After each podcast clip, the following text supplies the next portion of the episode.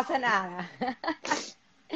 Aquí tienes ya muchísima gente, está entrando, van poco a poco, así que todos fascinados el día de hoy. Primero agradecerte, Talma, por haber aceptado humildemente esta invitación a contar tu historia.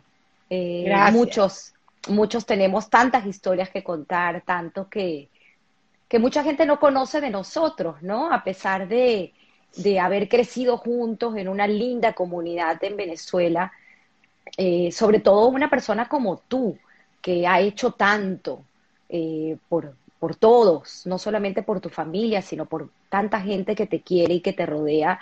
Recibimos pues numerosos comentarios de, de personas que admiran tu trabajo, tu labor y esa bondad con la que siempre tienes para con los demás. Así que yo estoy feliz, eh, te conozco, había muchas cosas que te digo, no conocía y estoy muy agradecida de que hoy pues nos cuentes tu historia. Gracias, Alma. ¿Me escuchas? Perfecto. ah, que bueno, no, yo estaba tratando de entrar, pero yo estaba ahí, pero no veía que entraba. Era algo tecnológico. No pasa estoy esperando. Chévere, gracias Tamara por la invitación. Aquí estoy lista para contarte lo que tú quieras. Encantada de estar acá. Y bueno, gracias, Talma. Bueno, pues comencemos como siempre damos inicio a este programa porque, como siempre digo, la idea es entender pues nuestro pasado, de dónde venimos, honrar a, la gente que, que, nos trajo al mundo, a, ese, ese pasado, esa historia que al final nos define como personas y entender al final lo que hacemos y, y por qué somos al final producto pues de toda, todas, estas, todas estas historias que, que nos marcan. Así que comencemos por la historia de tu padre, que muy conocido, el señor Salomón Cohen, pero entender un poco de dónde viene y cuáles fueron sus inicios. Bueno, mi papá nació en Jerusalén en el año 1927, era el mayor de una familia de 10 cuando mi abuelo tenía un primo en Venezuela, mi abuelo se llamaba Extracción Cohen, mi abuela Simha Cohen, Simha Levi de Cohen, deciden a, cuando mi papá tenía más o menos tres años, venirse a Venezuela.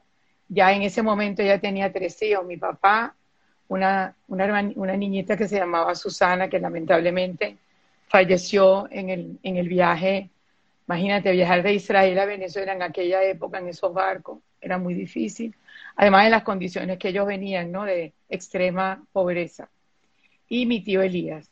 Ya ellos, eh, para, para entender un poco más atrás, ellos eran familia persa. Sí, ellos vienen de Persia. Ya mi abuelo nació en Jerusalén, pero ellos todos eran judíos que después de descubrí, porque hablaban ladino, que posiblemente muchos llegaron de España pero nosotros no sabíamos, siempre decíamos que éramos judíos de Persia. Pareciera que muchísimos judíos que llegaron a todos esos países fueron judíos que llegaron producto de la expulsión de España. Pero él siempre se, se, se llamó judío Misrahim, judío de Israel, de Jerusalén. Él siempre se identificó, a pesar de que siempre fue miembro de la Asociación Israelita de Venezuela. Y, y mi mamá era miembro de la Unión Israelita. Era un matrimonio sefaradíes que nací de aquella época, bueno, se imaginarán. ¿no? Interesantísimo, ya llegaremos a esa parte. Sí, yo sé, yo sé que vamos a llegar. Pero tu abuelo, ¿recuerdas? Era carpintero, esa era su profesión. No, mi abuelo Aba, de lo que yo recuerdo que me contaba mi papá, era, él vendía, él era vendedor ambulante. Él vendía en, en, Venezuela. En Venezuela. Pero yo digo, pero en Israel la familia ah, que se dedicaba. No sé a qué se dedicaba la familia de Israel eh, yo sé que los, por el lado de mi mamá, eran de mi abuela, eran súper religiosos. O sea que ese abuelo era súper, era rabino, tiene una barba larga, era impresionante cuando yo lo vi. Yo lo conocí. Pero el de mi papá, mi abuelo no sé, pero sé que estaban pasando era muy dura en esa época en Israel y llegaron a Venezuela y ahí eh, hicieron familia. ¿Llega a Venezuela quién primero? ¿Llega primero el abuelo y luego mm. trae a tu mamá? Llega mi abuelo y llega mi abuela. A, la abuela. No, llegan mis abuelos juntos y, vienen con ellos mi papá, esa, esa hermana que te cuento, eh, Susana. que fallece, y mi tío Elías, que llegó un poquito después. Y después mi abuela aquí tuvo todos los demás hijos, tuvieron 10 hijos en total. Cinco hembras y cinco varones en Venezuela ya. ¿Y qué recuerdas cómo fueron esos inicios según lo que te cuentan? Porque creo que era una parroquia que era el San José. Sí, él vivía por San José. Vivían en habitaciones. Lo que yo recuerdo, bueno, vivían todos juntos, vivían con mucha pobreza, no había nada, no había nada de comunidad. Mis abuelos eran kosher porque ellos estaban acostumbrados a comer comida kasher de Israel, entonces les era difícil mantenerlo, pero lo mantenían. Yo comentaba de que ellos no comían casi carne, comían mucha verdura, fruta, comían pollo, porque el pollo era fácil guardar, el pollo lo, lo ponían en la casa atrás en el patio y le daban maíz los niños y esa era la mascota de los niños. Y los niños le ponían nombres Paulina, eh, Lolita, y así jugaban con los pollitos hasta que los pollitos se hacían grandes y gordos y gallinas. Mi abuela venía al shohet una vez a la semana o dos, mataba la gallina y en la noche comían, esa noche comían esa gallina. los niños decían, hoy nos estamos comiendo a Lolita, hoy nos estamos comiendo a Paulina. Esos eran los cuentos de mi papá. Y entonces yo digo los psicólogos dónde estaban, ¿no? Pero bueno, así era y esa, esa era la época y así, a ellos les parecía normal. Pero entonces, eh, sí, nunca le faltó la comida. Mi papá contaba que no pasara lo que sea, comida nunca faltaba. Siempre se las arreglaban para que sus hijos comieran. ¿Y tu papá recuerda haber acompañado a tu abuelo en esas peripecias de bueno, vendedor ambulante? Cuando mi papá empezó a crecer ya, que era el mayor, claro, él veía todos los años a su mamá teniendo un bebé y teniendo un bebé, yo creo que eso le generaba un poco de angustia. Y ya cuando él tenía 13, 14 años más o menos, él eh, empezó a acompañarlo, ayudarlo a vender. Él estudiaba y lo acompañaba. Y a mi abuelo le encantaba que su hijo Salomón lo acompañara, porque mi papá era un hombre muy pilas y muy, muy enérgico. Entonces él sabía le decía, mira, ahora vamos a comprar medias porque viene diciembre y seguro te van a querer comprar las medias. Ahora vamos a comprar patillas. Clara, mi amiga, dice que su, mamá me contaba que le llamaban a Bulbatie, porque era vendedor de patillas, porque en verano entonces vendía patillas y, y las repartía por todas partes. Y así fueron sobreviviendo. Cuenta mi papá que ya cuando él tenía mi papá 13, 14 años, ya él prácticamente iba de su cuenta. Él estudiaba y daba clases particulares a los más chiquitos y así cobraba algo y con eso él se podía comprar un caramelo, lo que él quisiera. Él casi no le pedía ya plata a sus padres porque él entendía la carga económica que tenían los padres con tantos hijos. Wow, qué historias. Mi abuela cocinaba. además que cocinaba, le, encantaba. Pero mi papá dice que mi abuela la pasaba muy bien porque mi abuela empezó a tener un grupo de amigas, todas de la misma zona, que estaban así como ella, entonces a ella le encantaban las cartas. Entonces, a pesar de todo, ella en las tardes conseguía un ratico y salía y jugaban cartas y se relajaba mi abuela. Tenía las hijas mayores que le ayudaban con los hijos pequeños, ¿no? Wow, qué historias tan lindas. Además que eh, sé porque he leído un poco la historia de tu padre, pero nos puedes compartir esa historia de que ese agradecimiento infinito que siempre le tuvo tu padre al haber podido estudiar de forma gratuita en, este país, el país de, los brazos abiertos, como lo llamamos tantos, ¿no? Y haber estado en este primer colegio, eh, y luego en el Liceo Andrés Bello. Él, siempre nos contaba a nosotros que él toda la vida era un país que estaba creciendo y él de chiquito agradecía tanto que él podía seguir estudiando, él siempre quería estudiar. Él le parecía, él sabía que si no estudiaba no, no, no iba a llegar a ser nadie y él era un hombre muy ambicioso de llegar lejos, quería salir de esa pobreza y quería, quería, quería levantarse. Y entonces le agradeció mucho al país siempre, siempre, siempre, que estudió gratis la primaria, todo el liceo, la universidad, se graduó de ingeniero civil y jamás, jamás pagó un céntimo por sus estudios.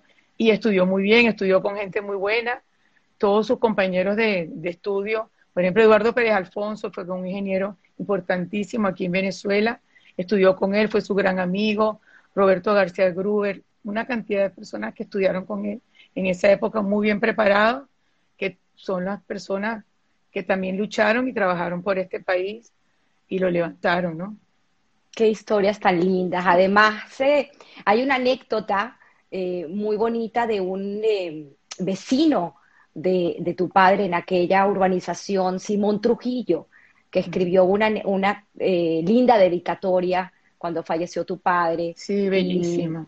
Si quieres puedes compartirla, porque es que no muy tengo lindo cómo lo recuerdan. Lo él habló bellísimo cuando falleció mi papá, lo que pasa es que lo escribió en un papel, lo tengo por ahí, no lo tengo a la mano pero fue una belleza lo que...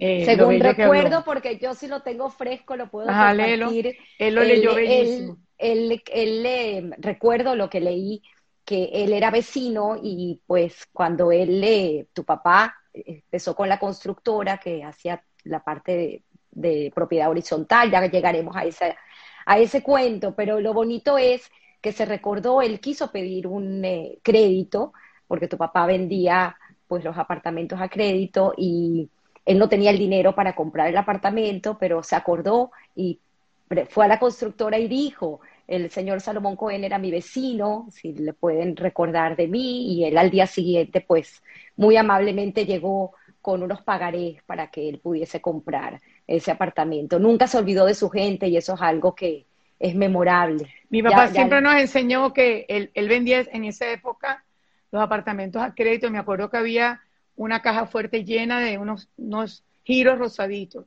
donde la gente pagaba todos los meses y le daban un giro. Jamás en la vida, y nos enseñó a nosotros nunca, una persona que no podía pagar, que no venía, que no pagaba, nunca en su vida él se le ocurría que a alguien le iba a quitar su vivienda, jamás. Más bien los ayudaba. La gente venía, mire que no, no se preocupe, me lo paga después. La verdad que él siempre ayudó mucho o sea, y sobre todo cuando él falleció, escuchamos muchísimas historias de él, porque nos las contaba él, pero no, nos los contó la gente. Y mucha gente que nosotros ni conocíamos se nos acercó a contarnos cosas de mi papá. Y hasta el día de hoy a veces consigo a alguien que me cuenta cosas de mi papá. ¿no? Qué bonito. Ahora, él fue un estudiante ejemplar, le encantaban los números, le encantaban las matemáticas, la física, la química y tengo entendido que hasta se graduó con honores en la Universidad Central de ingeniero. Sí, él era un alumno muy bueno. Empezó el primer año con filosofía. Él decía que las matemáticas tienen relación con la filosofía. Estudió un año de filosofía también, pero después siguió con la carrera de ingeniería porque era, era muy fuerte. Tenía que también trabajar para mantenerse y estudiar y quería salir bien. Y bueno, quizás para él era fácil estudiar, era muy inteligente, la verdad. Captaba todo muy rápido. Qué bonito. Dice aquí tu hermano Ricardo que todavía tiene la caja llena de esos giros rosaditos de la gente. Ah, bueno, imagina. pero también tengo, tengo otra historia, es que si no la cuento ahorita se me va a olvidar, pero ayer investigando y leyendo encontré también otra anécdota muy linda de Pedro Mezquita, gran amigo, además socio en mi compañía en Make It Happen en Venezuela cuando comenzamos, y él también tiene una historia increíble porque también fue de esas personas que fue pidiendo eh, eh, crédito y daba, dio una primera inicial, eh, luego pensó que podía vender su casa y su moto y al final no lo pudo hacer, dio una segunda inicial y al final ya nunca fue por, a comprar el apartamento porque no pudo tener el dinero. Y cuando tu papá se entera que él había dado dos iniciales, lo llama al día siguiente por teléfono y le entrega un cheque porque él dice, yo no estoy aquí para hacer dinero con, las viviendas. Es un concepto muy lindo de, cómo ayudar a la gente, ¿no? Siempre en pro de, toda la comunidad, no solamente de la comunidad judía, sino la gente, un, verdadero señor. Qué lindo, qué lindas historias. Eh, ¿Cómo inicia? ¿Cómo inicia su trabajo? Eh, sé que empieza en el... Ah, después bueno, se gradúa, se gradúa, empieza a trabajar en el Banco Obrero hizo una cantidad de edificios para, por el Banco Obrero, con muchísimo orgullo, cada vez que pasábamos íbamos hacia San Bernardino, nos enseñaba, mira, todos estos edificios los hice yo cuando yo estaba recién graduado, trabajaba en una sala de cálculo, se estaba calculando, en esa época o le, pagaban bien por calcular, y con eso pudo avanzar, después empezó a construir por su, por su lado, lo llamó, eh, lo llamaron para hacer unos galpones en la Yaguara, y eso lo hizo de una manera independiente y así poco a poco, después lo llamaron, mira, tengo un terreno porque no hacemos un edificio y así fue poco a poco. Eh, eh, uno de los primeros edificios que él tiene, yo siempre me da risa, pero está cerca del Instituto Diagnóstico, a donde se para el perro calentero, atrás hay como una placita donde nosotros comíamos perro caliente, atrás hay una plaza y por detrás hay un edificio escondido que se llama Grano de Oro. Y ese edificio lo hizo mi papá con Beco. O sea, me daba risa porque imagínate, ¿no? Y es un edificio cuadrado, sencillito, nada. Mis padres vivieron ahí un tiempo cuando se casaron al principito y vivieron en ese edificio, ¿no? Entonces, claro, fue como que uno de sus primeros edificios. Wow. Si quieres podemos contar la anécdota de Grano de Oro. Ah, bueno, ¿por qué se llama? Bueno, porque mi papá amaba un caballo en el hipódromo que se llamaba Grano de Oro. Y es un caballo, bueno, él lo apostaba muchísimo y le encantaba. Y el caballo tiene una historia maravillosa. Y él dijo que sí iba a ser su buena suerte. Entonces su primer edificio le puso grano de oro y de ahí para adelante a todo le puso grano de oro. Cuando ya grano de oro, grano, o sea, todos los edificios que él hizo por la zona del, del oeste, los llamaba edificios de vivienda. En esa época se hacían puro, claro, en las oficinas todavía no. Me estoy hablando de los años 55, 56, por ahí, cuando ellos se casaron, y un poquito antes quizás. Y entonces le encantaba ese nombre porque amaba el caballo. Yo digo que él inmortalizó ese caballo con ese nombre grano de oro, ¿no? Le dio al caballo el cariño y el cabot que él tanto le, sentía, ¿no? Un caballo irlandés. Sí, que inmortalizó tu padre. Qué bonito, qué bonitas historias. Además, hay una historia que, por cierto, me mandaste tú, Bella, que yo leí al final que el caballo en su última carrera, tan bonito como hablan del caballo que dio su última, su última energía para terminar la carrera y, terminó como un héroe ese caballo, ¿no? Y, el, jinete y todo, la belleza. bueno, otra, otra época de, Venezuela, de Caracas, ¿no? Una vida sencilla, ¿no? Una vida hermosa, una vida hermosa. Además que creo que es importante resaltar, porque yo creo que esto poca gente lo sabe, es que en, la casa de, tu padre, esa casa donde vivían tan humildemente, sirvió de sinagoga. Además, creo que tu papá no iba al colegio los sábados porque pudieron pedir un permiso para que él no asistiera los sábados porque pues venían de una familia muy religiosa. Sí, fíjate tú, era, a mí me extrañó muchísimo, que él venía de una familia religiosa, muy religiosa. Y, y pero yo me imagino que criar, que criar diez hijos en esa época sin, sin tanta sinagoga y sin, no había rabinos, no había nada, pero él tenía su fibra siempre, siempre su fibra judía dentro, ¿no? Siempre. Y esa casa donde tanta gente asistió a los rezos los fines de semana eh, es increíble porque entender ese, esa época, ¿no? E, esa, esa Venezuela y esta gente inmigrante que llegan a un país nuevo, sin idioma, y lo único que tenían era esa, hermandad, ¿no? De, poder ayudarse los unos a los otros con lo poco que tenían. Y eran muy poquitos también, fueron creciendo, pero tú, tú puedes imaginar en 1950, eh, bueno, antes, cuando ellos llegaron, si mi papá tenía tres años, ellos habrán llegado en 1914, 17 en el 1920 habrá llegado mi papá más o menos.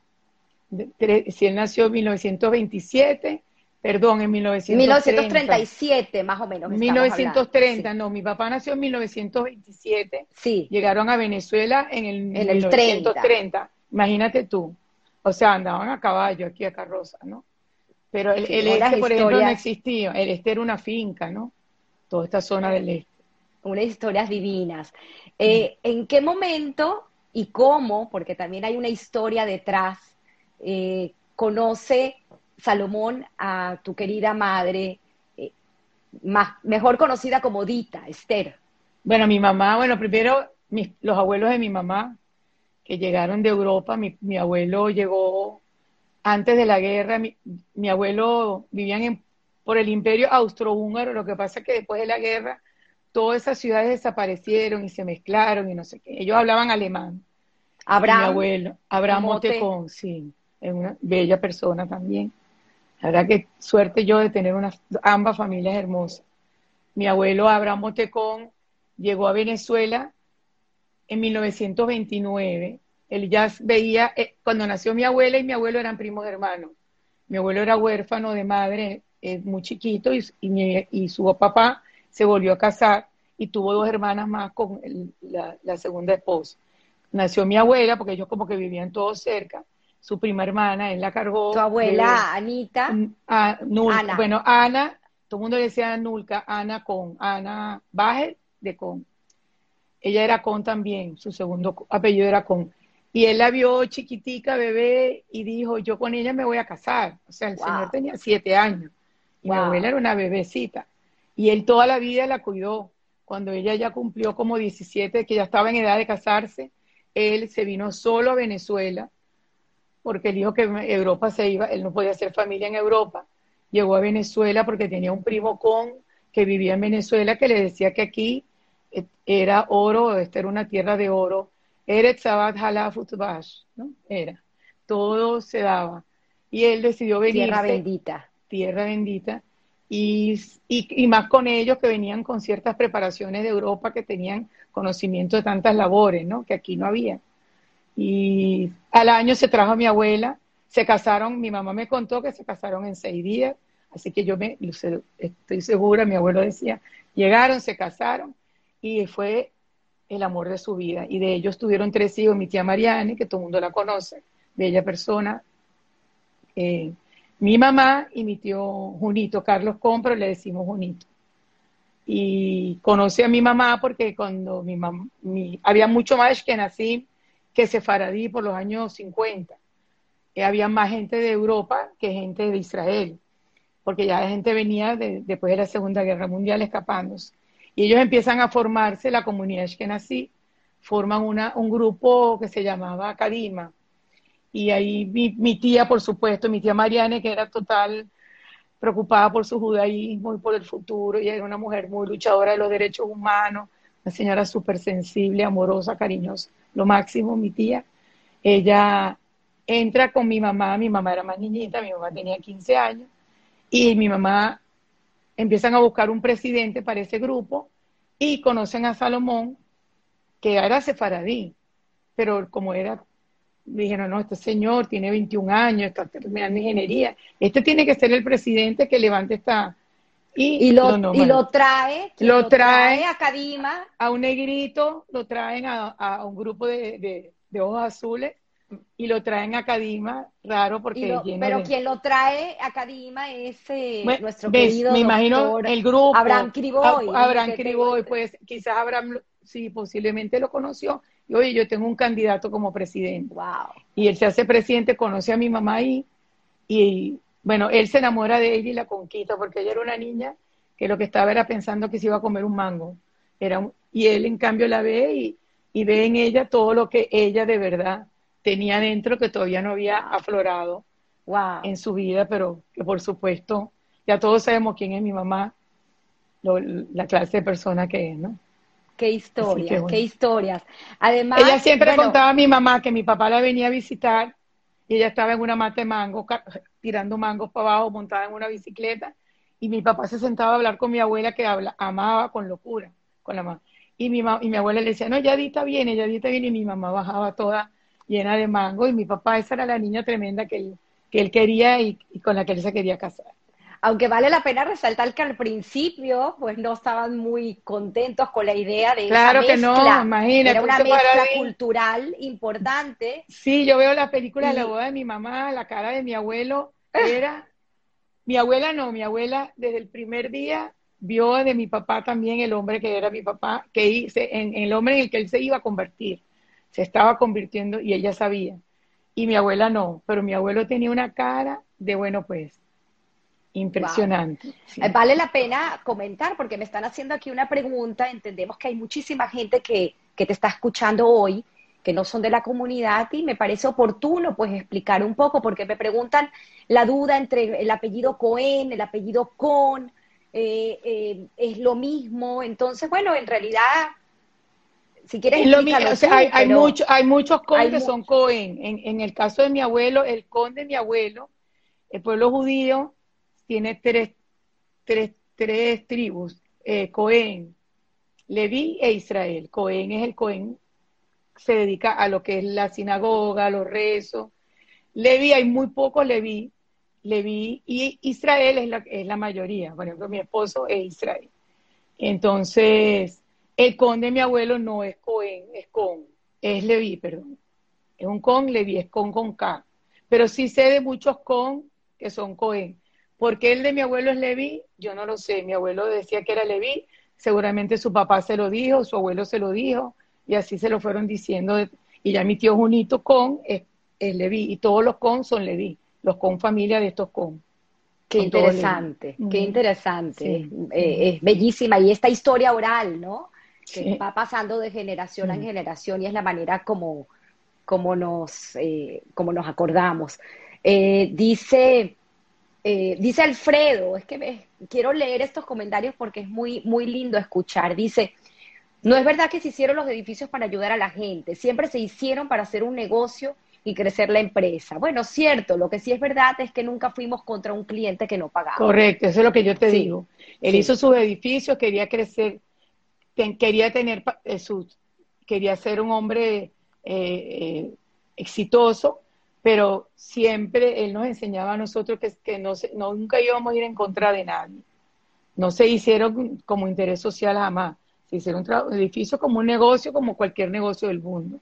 Pero sí fue un negocio hecho con mucha humildad en ese aspecto. Que él, si una persona no podía pagar, o le devolvía el dinero, o si una persona no llegaba, se lo, nunca le dijo, devuélvemelo, quítamelo, jamás. Y el que algún día no pagó un giro, nunca nadie lo sacó de su casa. Y muy correcto, es así. Eh, hay otra historia de la parte de la herrería, porque ¿quién, quién era el que se dedicaba a... El papá de mi herrero? Mi abuelo, el papá de mi mamá, él empezó con una lavandería primero y, y él empezó a ser herrero y hizo muchas, muchísimas rejas para la comunidad. Las rejas del cementerio del sur la hizo todo mi abuelo. Las rejas del Colegio de San Bernardino, que son esas rejas circulares, que eran unas rejas artesanales, porque no eran unos barrotes y ya, eran unas rejas circulares, él las hizo él, inclusive cuando cerramos el Colegio de San Bernardino, y Lana, mi prima, me dijo, no vamos a dejar las rejas de Opapa en San Bernardino, tenemos que traerlas al, a los chorros. Y se hizo toda una remodelación en, la, en el preescolar y abrimos ventanales bellos que le dieron además una luz increíble al colegio, con un diseño que hizo Ilana, y nos trajimos todas esas rejas. Wow. Y eso es una manera de traer un poco nuestro pasado de nuestra comunidad a nuestro presente en el este, ¿no? Es lindo porque y trajimos las letras también de bronce.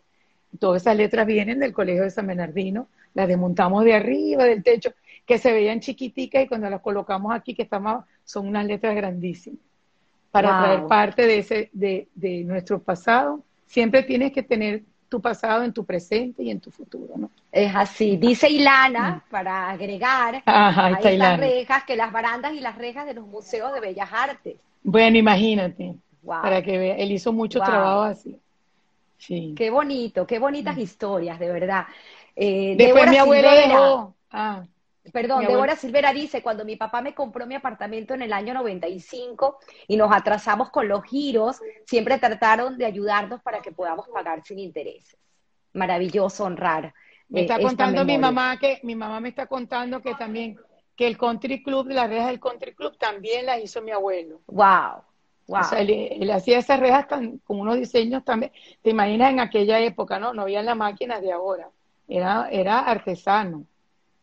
Qué belleza. Además, aprovechando que está tu mamá, eh, creo que bien merece la pena seguir honrando a esta bella mujer que tienes al lado. Me encanta porque estudió, estudió, eh, se casó a los 18 años, hizo su carrera de economía y además, pues su paso por como productora de teatro, creo que es increíble como con seis hijos hizo una carrera fabulosa y además, bueno, su labor de filantropía que todos conocemos, sus publicaciones, sus libros, eh, su trabajo en el espacio Ana Frank junto con Ilana. Ella nunca se quedó quieta. Ella desde que jalaba los mangos del lago ya era una persona inquieta. Se montaba en una bicicleta con un pie y le manejaba. Siempre fue muy inquieta y siempre tuvo esa fibra, tiene esa fibra de que ayudar a los demás. Ella nos enseñó a nosotros lo que Dios te da con una mano, tú la tienes que dar con la otra mano. Tienes dos manos para ayudar. En una puedes recibir, pero en la otra puedes dar. Y ella nunca se quedó, siempre está pendiente de quién necesita, que es una mujer muy bondadosa y muy preocupada por la humanidad y por, por el ser humano. Y eso nos lo enseñó a nosotros también. Nos lo enseñó que qué belleza. Para uno estar bien, todo, el, el entorno tiene que estar bien. No, no puedes ser feliz si no es así. Es así. Constructora Sanville, 1958. Sí, Roberto, mi hermano, dice que fue el año que nació Roberto, mi hermano. En mayo de 1958 nació Roberto, mi hermano. Y ahí él o sea, firmó en registro, es donde está la fecha de firma de registro del documento. Sí. ¿Por qué Sanville? Mucha gente lo pregunta. Bueno, porque mi papá fue al registro y quería ponerle algo con Sam. El que, Samco, no, porque Samco era como, como, él quería Salco, pero Salco era como talco. Entonces dijo Samco. El registrador le dijo, Samco ya está registrado. Se le dice, bueno, pon cualquier cosa que tenga Sam. Entonces él dijo, bueno, ¿le gusta Samville? Sí, le gusta Samville. Y así salió Samville. No, no, no hay ninguna otra razón sino esa. él le gustó Samville y quedó Samville. Y ya. Fundó eh, Constructora Samville. O sea que hoy en día la gente conoce Sanville con, por los centros comerciales, pero realmente empezó con Constructora Sanville. que nosotros ¿Cómo fueron esos con el nombre. Bueno, imagínate, él empezó, ya había construido desde antes y él lo que hacía es que conseguía inversionistas y empezaban edificios, edificios de apartamentos y luchó mucho por la ley de propiedad horizontal. En aquella época se hacían edificios, eran edificios pequeños la gente se quedaba con la propiedad, en la mayoría de los casos, alquilaba los apartamentos. No había ese concepto de condominio, de no sé qué. Mm. Y empezó como por los años 60 todo el tema de la ley de que tú puedes comprar una, una propiedad dentro de un macro. Entonces empezó la ley de copropiedad horizontal, de los condominios, de, los conceres, de todo eso. Y hubo todo un cambio en la construcción en Venezuela, ¿no? O sea, la gente podía hacer un edificio increíble y vender los, los 20 apartamentos y cada uno con un documento de propiedad y todos eran dueños del edificio. Eso fue también una, una, eh, algo, una innovación en nuestro país, ¿no? ¿Y cómo era eh, ese Salomón trabajador y esta mujer que tienes como madre, eh, Dita, en ese hogar con seis hijos? ¿Cómo era esos fines de semana que les dedicaban? ¿Cómo eran como familia? Te voy a decir, mi papá y mi mamá fueron, son, porque mi papá se fue, pero para mí existe, está una pareja hermosísima. Mi mamá dedicó su vida a mi papá, ella se puso a estudiar. Cuando terminó de estudiar economía, ya siempre estuvo embarazada durante los, todos los años de su estudio. Ya creo que había nacido Freddy, ¿no? Cuando tú te graduaste. Y los compañeros le llevaban los, cuadernos al hospital, a la casa, para que ella se graduara y, pero ella siempre no ejerció su carrera porque teniendo tanta familia, pero tenía el conocimiento de una economista y la preparación de una persona universitaria y que es lo que ella quería. Ella hizo su sueño cuando te graduaste. Cuatro hijos tenía cuando se graduó. Wow. que son Fanny, Fanny, Talma, Talma, aunque yo parezco la más chiquita, soy la segunda. 100%. Fanny Talma, yo le echo broma a mi hermano. Fanny Talma, después vino Carlos, Roberto, Freddy y después fue que nació Ricardo. Y entonces ella, yo me quedaba loca de chiquita porque mis padres salían todas las noches. Ellos nos acostaban a dormir y se iban a ver a mi abuela, se iban al cine, se iban con, no sé, ellos siempre tenían plan. Yo, yo yo decía, cuando yo crezca y me case, ¿será que yo tengo que salir todas las noches también? Porque todas las noches ellos nos acostaban a dormir y siempre salían, siempre era una pareja que le encantaba. No, no viajaba mucho porque no nos querían dejar, pero sí salían muchísimo en las noches y los fines de semana nos llevaban a la playa, nos lleva a medida que mi papá, bueno, mi papá compró Puerto Azul cuando no tenía ni siquiera para vivir él. Él entró a ese terreno de Puerto Azul, no estaba ni siquiera hecho los edificios Y él dijo, esto va a ser un buen club para mis hijos. Y mi mamá le decía, Salomón, si nosotros no tenemos ni para, ni para comer. Entonces él decía, no te preocupes que nosotros vamos a tener. Esto hay que comprarlo porque esto va a ser una maravilla.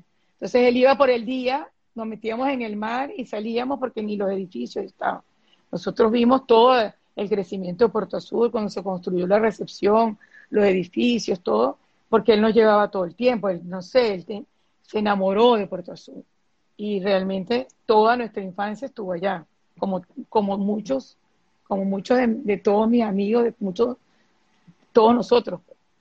Eh, fue un club eh, es tan, es tan importante lo, lo, que cuentas, porque esa, esa vocación a la familia, a, a, a, ser, eh, a ser familia, es algo que los diferenció.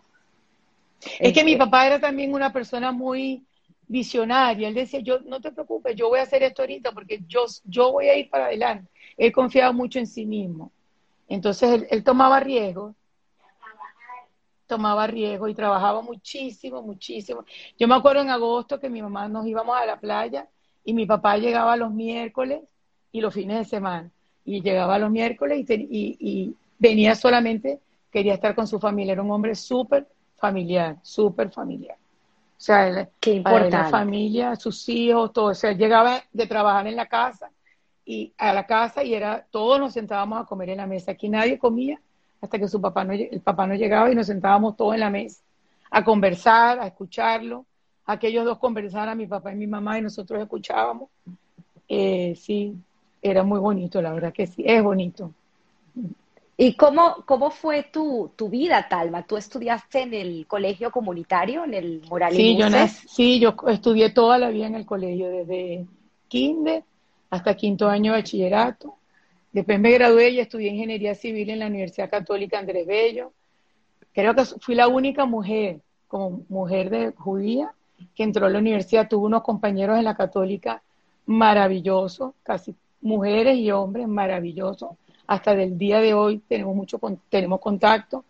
Hicimos un grupo hermoso en la universidad y me gradué de ingeniero y ahí mismo me gradué, ya estaba embarazada de mi hijo mayor cuando me gradué y empecé a trabajar en la oficina como dos años antes de graduarme, que mi papá me decía, en vacaciones ve a la oficina a trabajar y yo me iba a, a trabajar en la oficina para entender por lo menos más o menos lo que era, no sabía mucho, no sabía nada, pero eh, empecé a aprender, yo creo que yo aprendí mucho trabajando, ¿no? O sea, tenía las bases de, la universidad, pero es trabajando cuando tú aprendes, ¿no? Cuando empiezas Además que, que seguiste pues en la rama que te había enseñado tu padre de, de, hacer, de ser calculista. Sí, me encantó, me encantaba, me encanta. Tienes la anécdota de la computadora, no sé si la quieres contar. Bueno, yo cuando yo Para me gradué, luego ir atrás, porque no se me había, olvida no, no había, no había no existía computación, nosotros estudiábamos computación chimbísimo, o sea, una tarjeta que perforaba, yo no sabía nada. Y un amigo mío tenía un programa de cálculo y me lo ofreció y le digo, pero yo no puedo usar un programa de cálculo, yo no tengo computadora. Entonces, bueno, cómprate una computadora, él me ayudó a comprármela, mi papá estaba de viaje, y entonces la compré sin su permiso, costó una fortuna para ese momento, era una locura comprar una computadora, una cosa grandísima, con un aparato grandísimo en el piso. Y entonces yo me asusté cuando viera eso en mi oficina, compré un libro, aprendí a hablar, compré un libro de Basic, que en aquella época se programaba con Basic, ya no existía Microsoft, no existía nada. Y, aprendí a programar todo lo que yo había hecho a mano, con no sé qué, que los cuadernitos, los numeritos, los aprendí a programar. Muy nerviosa que mi papá llegara y que viera ese mamotreto y me iba, es que estás loca, no sé. Cuando él llegó, yo le dije, papi, ya va, no te pongas nervioso, mira. Y le enseñé cómo en un segundo, lo que nos demoraba tanto tiempo, en un segundo se podía, se solucionaba. Y él, maravillado, la verdad, siempre me apoyó y me dijo, wow, qué chévere, me encanta, estaba feliz de la vida. Y ese fue mis inicios, que fui como un poco autodidacta en eso y conocí lo que, fue la, lo que es la computación y hoy en día soy una persona súper tecnológica, me encanta la tecnología y cuando yo no sé algo de tecnología me gusta descubrirla, ¿no? Soy bastante tecnológica y porque toda la vida estuve enfrente de un computador. O sea, siempre estuve enfrente a un computador. Para poner en contexto, estamos hablando más o menos en el año 76, 77. No, menos 70, 80. 8, o los 80. 78, 79, sí. Porque estos niños que nos escuchan hoy en día no entienden un mundo no, se sin tecnología. Entonces creo que es importante poner en contexto. Tamara, yo le regalé a mi hija, Aileen, un reloj que me había regalado mi papá, sencillito. Y yo, ella se lo pone y al día siguiente me dice, te tengo una mala noticia, el reloj no sirve. Y le digo, ¿cómo que no sirve? No, mira, se paró. Le digo, no, es que este reloj hay que darle cuerda. ¿Cómo que hay que darle cuerda? O sea, ni sabía ella que un reloj antes, nosotros le dábamos cuerda todos los días. Ella se quedó loca, pues sí, todos los días le tienes que dar cuerda, un reloj que se da cuerda. Eso no lo sabía, eso no lo sabe ningún chamo. Estudiaste con los apuntes de tu papá. Mi mamá. Ah, mi mamá. Tu mamá mi mamá, de tu papá. Mi mamá estudió en el Liceo Andrés Bello y ya era novia de mi papá. Mi papá llegaba a su casa y todo lo que él escuchaba en clase llegaba a la casa y él tenía una máquina de escribir de esas mecánicas y él pasaba todo lo que él había escuchado, lo pasaba de una en una sola de máquina. Cuando mi mamá estudió y, y, lo conoció, mi papá le daba a ella los apuntes que él tenía de tercer año, cuarto año, y ella estudiaba con los apuntes de él todos hechos a máquina, imagínate, mi mamá.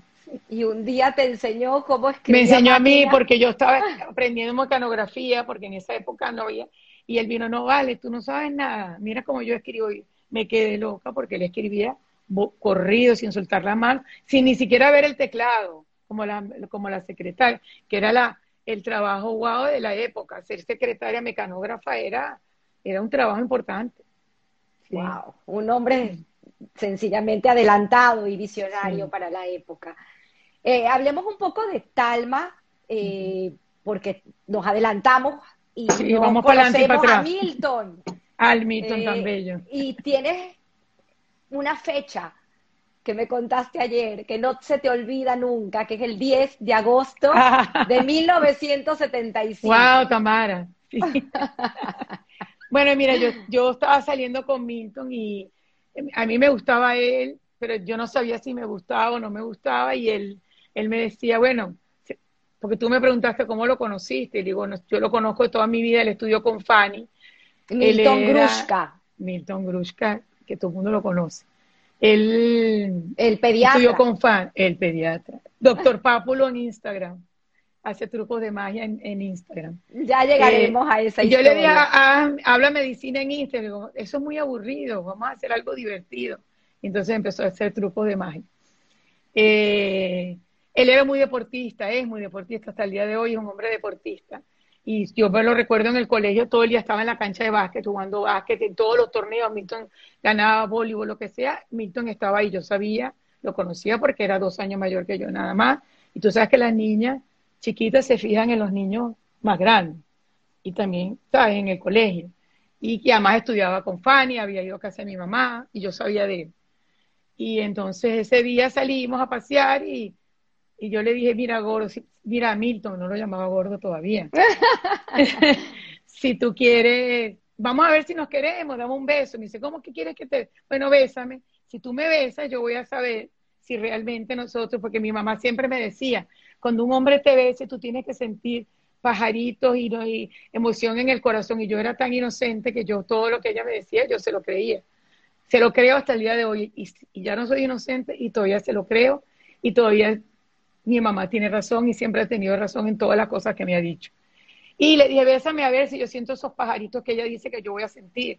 Y realmente ese día eh, fue justo en el mes que se casó mi hermana Fanny.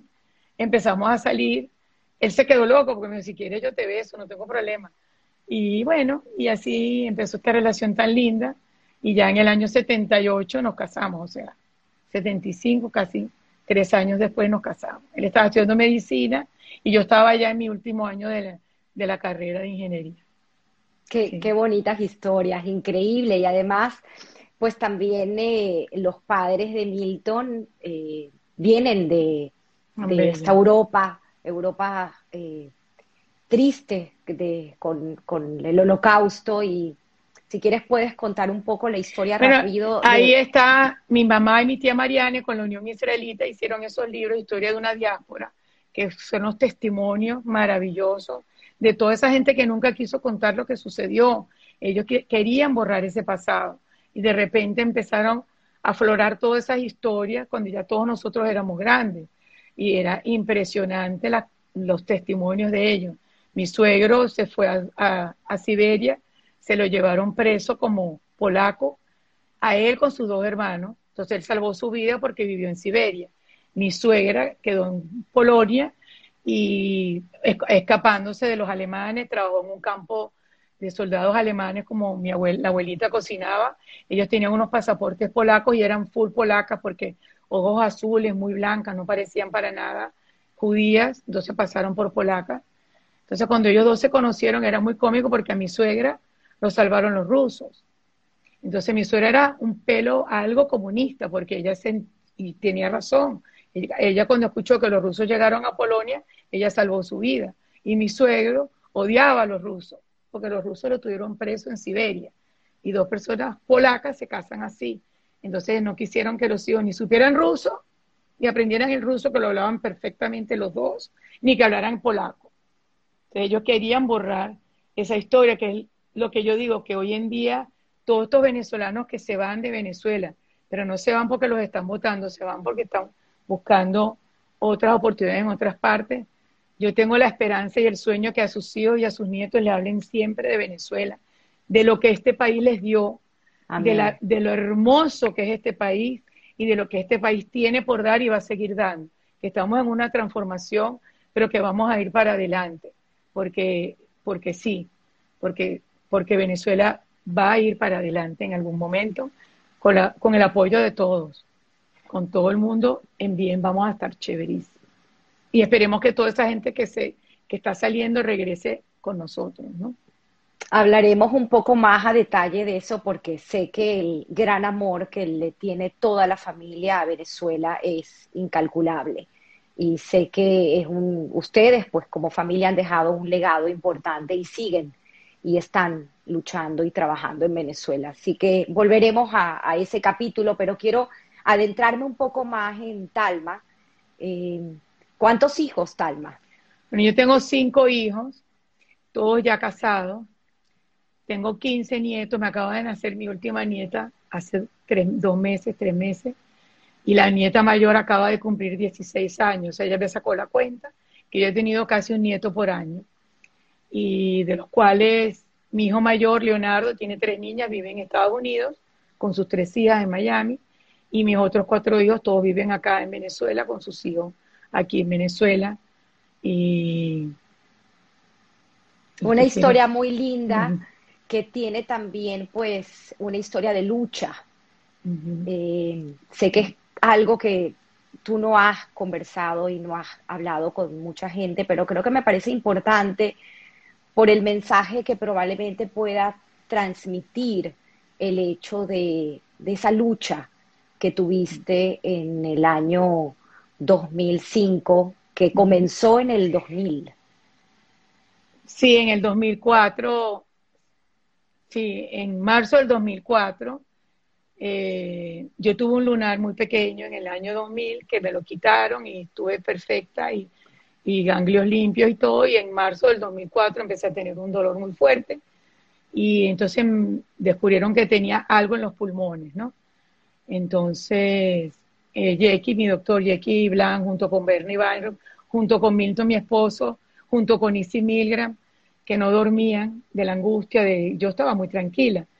Eh, Jackie consiguió un doctor en, en Boston y fui para Boston y me diagnosticaron que tenía una metástasis en la pleura de un melanoma, que para el doctor de Boston fue una belleza de noticia, para mí fue raro, pero para él, porque ellos pensaran, pensaban algo muchísimo peor, ¿no?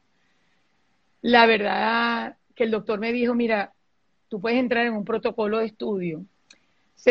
Lo que a mí me queda de esta enfermedad, yo, yo siempre se lo contaba a mi doctor en, en Boston, en el Dana Farber, yo, tuve un, yo entré en un protocolo de estudio donde ellos me trataron de reforzarme mi sistema inmunológico para que mi propio cuerpo luchara contra la enfermedad, que es lo que pasa con muchas enfermedades. Gente que le da una mini gripe y se le quita porque su sistema inmunológico reacciona y ya no te da una gripe tan fuerte.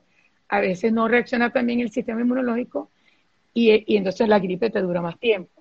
Eh, lo mismo, ellos están tratando de lograr eso con el cáncer, cosa que a mí me parece muy importante, porque cuando tú tienes un tratamiento que no te hace sentir mal, porque cuando una quimio, una radio son tratamientos tan fuertes y tú te sientes mal y tú te deprimes. Entonces la depresión es muy difícil manejarla junto con un dolor, ¿no? Yo creo que yo primero estaba muy optimista, yo tenía mi mente súper positiva, yo decía, eso no es conmigo, eso no, a mí no me está pasando nada, yo estoy bien. Yo no, no me centré en la enfermedad, yo pensaba que yo tenía mis hijos, que yo los tenía que casar, que yo tenía que seguir trabajando, que estaban mis padres, que tenía una responsabilidad en la comunidad. O sea, yo, yo me llené de tantas otras cosas que para mí eran tan importantes. Acepté el cariño de todo el mundo, tuve muchísimo cariño a mí. Me decían, Come, tómate esta piedra, y yo me la tomaba, me traían agua de la Virgen de Lourdes me, Lourdes, me la tomé. Lo que la persona sentía que era importante, yo lo hacía porque yo creo en la buena energía de la gente. Y, eso es lo que yo le diría a las personas, yo sé que es muy difícil porque es, es muy fuerte que te digan que tienes una enfermedad que, que, podría ser mortal, pero creo que en mi caso a mí me ayudó, número uno, el cariño, por supuesto, el cariño de mis, de mis padres, de mis hermanos, de mi marido, ni hablar de Milton, de mis amigos. Clara, mi amiga, se, se abocó a mí, a, estar conmigo, a acompañarme, a no dejarme ni un segundo. Mis amigas me acompañaban a los tratamientos, o sea, más bien veíamos todo de una manera diferente. En ese momento también se enfermó Lisita, que en paz descanse. Para mí eso era una era súper duro porque yo la veía a ella y yo quería que ella estuviera como, como yo, yo no sabía cómo ayudarla a ella, ¿no? Entonces para mí fue muy, muy fuerte pasarlo y verla a ella sufrir tanto, ¿no? Entonces, eh, mi consejo es ese, que uno tiene que nunca debe abandonar la lucha, uno tiene que luchar y siempre creer que va a estar bien. Y la mente, la mente te ayuda mucho. Cuando tú dices, yo puedo, pero de verdad puedo, lo, lo, lo, puedes lograr, lo podrías lograr. No siempre, porque a veces no puede. yo no digo que eso es siempre, pero eso es lo que me dejó, que hay que ser optimista. Yo iba a las consultas, yo me vestía, yo me maquillaba, mi mamá me decía, pero ¿por qué te maquillas? Yo digo, porque yo voy a estar bien, yo no puedo estar pálida, yo me quiero arreglar. Yo me iba elegantísima, me, ponía una chaqueta linda, me ponía una raya en los ojos, el doctor me veía, tú sabes, para que el doctor me viera bien y me dijera que estoy bien. Y el doctor le decía, tiene que besarme, tiene que saludarme bien, usted no me puede decir a mí, yo soy el número tal y, entrar como un frío y salir corriendo. Soy pobrecito, él venía y me abrazaba, no le salía natural pero me abrazaba y me, y me tiene mucho cariño hasta el día de hoy. Yo lo, yo lo sigo visitando, pero hicimos una linda relación él y yo. Inclusive hasta una vez me hizo un regalo de cumpleaños y todo, cosas que en Estados Unidos no se veían, ¿no? Y las enfermeras, todo, allá en el hospital, eh, yo iba con chocolates, con Toronto, con chocolates de leche, o sea, yo, yo hacía de todo una fiesta, ¿no? Pero es increíble porque además, además tu mamá te decía, el doctor no te abraza natural. Sí, ella dice, pero ¿qué hace? Le digo, mami, que me abrace, que se friegue, que me abrace, que me salude. Yo soy un ser humano y ellos van a aprender conmigo. Y yo hacía eso toda una fiesta, sí, yo, yo iba contenta, yo iba tranquila, porque yo no me iba a, a encerrar mi vida eh, eh, en que tengo algo malo. Yo tengo tantas otras cosas buenas que a eso me voy a concentrar, ¿no? Talma, lo cuentas de una manera mm. tan, bueno, nunca había hablado de pero fueron, fueron tres años de tratamientos, creo que fueron 18. Sí, yo eh, empecé, el tratamiento más o menos empezó en el segundo tratamiento que me colocaron unas inyecciones, todo era experimental, empezó en septiembre del 2004, fueron 18 porque se colocaban un mes sí, un mes no, o sea, seis cada año eran seis tratamientos. Cosa rara y casualidad que en el año 2018, en, perdón, en el tronamiento 18, que fue tres años después, eh, yo me hice alérgica a ese tratamiento, me llené toda de, de ronchas, casi me estaba asfixiando, me, inmediatamente me lo quitaron y me, me, neutralizaron. Y ahí el doctor me dijo, mira, como ellos no sabían cuándo parar, porque esto era todo un experimento, él me decía, yo no sé cuándo quieres parar y yo menos que le iba a decir. Entonces, él me dijo, ahora estás de tu cuenta. Ya está. Y hasta el, o sea, sigo chequeándome, pero ya, ya pasaron muchos años, ya estoy bien, ya estoy chévere y nada más voy a saludarlo. Wow. Y ya, a llevarle un chocolate. A wow, a todo el mundo. Ahora ya estás por tu cuenta. Sí, ya, ya es tiempo pasado y una experiencia vivida. Sí, sí ayudé a la ciencia, creo que ayudé mucho a la ciencia con mi cuerpo. Eh, ayudó un poco a la ciencia a avanzar en ese protocolo. ¿Cuántas personas entraron en ese protocolo? Eh, es que el mío, si mal, yo creo que fui, yo fui una de los primeritos, de los primeros. Ellos estaban muy bien en, empezar. Éramos 13, de los cuales ninguno la, ninguno la pasó, solamente. Pero el doctor a mí no me lo quería contar. Yo le preguntaba, doctor, ¿cómo van los otros? Y él no me contaba nada, porque claro, como yo iba a ver, yo, yo, yo cuento que una vez yo estaba con mi mamá y con Milton esperando al doctor y vino el científico, él es un señor que es el, el, genio del, estudio. Y él le dijo a mi doctor, yo a esta persona la necesito conocer. Yo quiero conocer a esta persona que, ha, que ha tenido tan buena respuesta a lo que nosotros estamos inventando.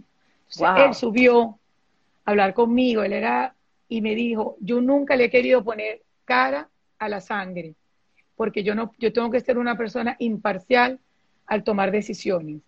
Pero yo a ti te tenía que venir a conocer. Y subió, bueno, dos minutos, porque lee como que su, cada minuto del vale de no sé qué, es un hombre muy importante en el estudio, pero él, quiso venir a conocerme. Y se quedaron locas las enfermeras y todo, porque eso él no lo hacía nunca. Y él dijo, avíseme cuando ya esté. Y él vino, me conoció y quería saber quién era yo. Así que imagino. Wow, Talma. Este, gracias por haber compartido esta parte tan íntima de tu vida, pero como lo dijimos en un principio, el objetivo es inspirar pues a muchas personas que probablemente puedan estar pasando por esta terrible enfermedad y, entender que la lucha también va por dentro, ¿no? Y ese, e, esas ganas de vivir y, esas ganas de, de, salir adelante, pues son muy importantes. Ahí mismo el doctor lo dijo, ¿no? No, no había una respuesta científica de entender por qué tú habías sido la elegida por Dios. O sea, algo tuve yo en mi cuerpo que mi sistema inmunológico algo hizo, no sé muy bien, porque eso es tan científico que no quiero hablar de más, pero que yo sí, sí, mi tumor empezó a reducirse, yo tenía tumor en los dos pulmones y en agosto cuando empezaron con el segundo, ya a finales de septiembre del 2004, los tumores se habían reducido muchísimo y eso fue un super logro. Después siguieron y se, siguieron reduciendo. Pero tuviste un momento. Sí, una persona que, que sé, yo no hablaba mucho de eso, no, no, no, me gustaba, porque yo no quería pensar en eso. Yo, yo pensaba en otras cosas, me iba a trabajar todas las mañanas, aunque me sentía mal, me tomaba, tomaba muchas eh, pastillas que, que Bernie me decía, te vas a quedar dormida, pero yo no me quedaba dormida, yo iba y trabajaba y veía a mis hermanos, veía a mis padres, veía a mis hijos, veía a mi marido. O sea, yo me centraba, vamos aquí, vamos acá. Yo, yo no paré mi vida para nada. Ni siquiera me quise mudar a Boston. Yo dije, yo viajaré y viajaré y viajaré, pero yo quiero continuar con mi vida como estoy. No me quiero ir ahí a estar sola y a molestar a toda mi familia, que yo estoy allá sola, enferma. Yo no quería ni que me vieran enferma. Yo no estaba enferma. Esa mira mi cabeza. Yo no estaba enferma. Yo era, yo era algo iba a hacer algo para que algo bueno sucediera. Esa era mi, mi, mi, mi, mi cabeza. No sé cómo pasó, quizás, quizás eso me lo mandó Dios.